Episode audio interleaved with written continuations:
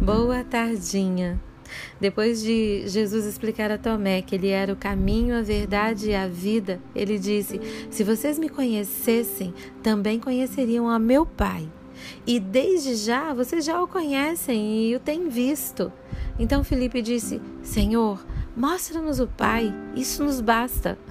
Então Jesus disse: Estou há tanto tempo com vocês e vocês ainda não me conhecem, Felipe? Quem vê a mim vê o Pai. E como você diz, mostra-nos o Pai. Isso está registrado no Evangelho de João, capítulo 14, versículos de 7 a 9. Sabe, uma boa parte da perturbação do nosso coração tem a ver com a nossa necessidade de ter provas do sobrenatural. Queremos que Deus esteja sempre se manifestando de uma forma que não tenhamos dúvidas de que Ele é mesmo quem está presente. A palavra dele de que sempre estaria conosco não basta para nós. Então, estamos sempre querendo ver algo e sempre estamos pedindo um sinal. Hum, eu era campeã dentre aqueles que pediam um sinal. Cheguei a me auto-apelidar de Gideoa, porque depois de ter recebido um sinal, eu queria outro para comprovar aquele. Isso parecia que nunca ia ter fim.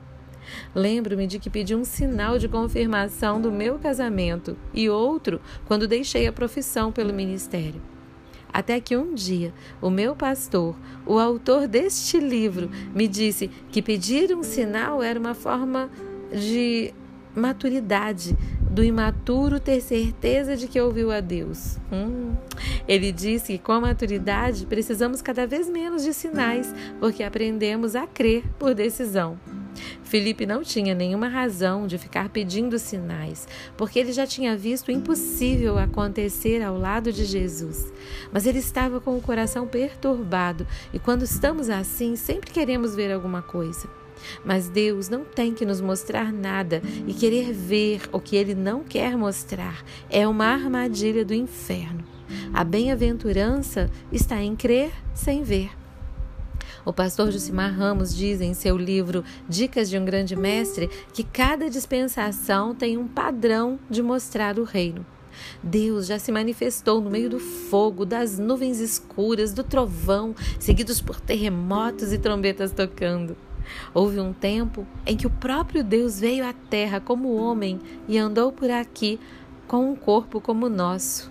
Isso deveria ser mais sobrenatural do que o Sinai pegando fogo. Mas Felipe não via assim, por isso pediu para ver o Pai. Confundimos fé com obsessão. Nossa obsessão em ver sinais não fará de nós pessoas mais crédulas.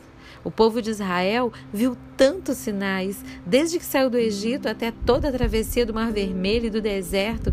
Mesmo assim, uma multidão morreu por desobediência. O ato de crer é uma decisão, e quando alguém não decide acreditar, nenhum sinal dará jeito nisso. A fé não foca em uma bênção, ou num sinal, ou num milagre. Ela foca numa pessoa, na pessoa de Jesus. E quando decidimos crer nele, na eternidade com ele, nada mais aqui nesse mundo importa para nós. Estamos vivendo a dispensação da dependência e por isso Deus não vai nos mostrar algo para que possamos crer. De nós que já vimos toda a história se cumprir e ainda temos o Espírito Santo conosco, Ele espera uma resposta de fé e confiança sem que precisemos ver. Então, a sétima e última dica é: não queira ver o que Deus não quer lhe mostrar. Creia antes de ver, e mesmo que não veja, você pode experimentar a serenidade que só a paz de quem confia em Deus pode sentir. Eu sou a pastorinha Magá e amo vocês.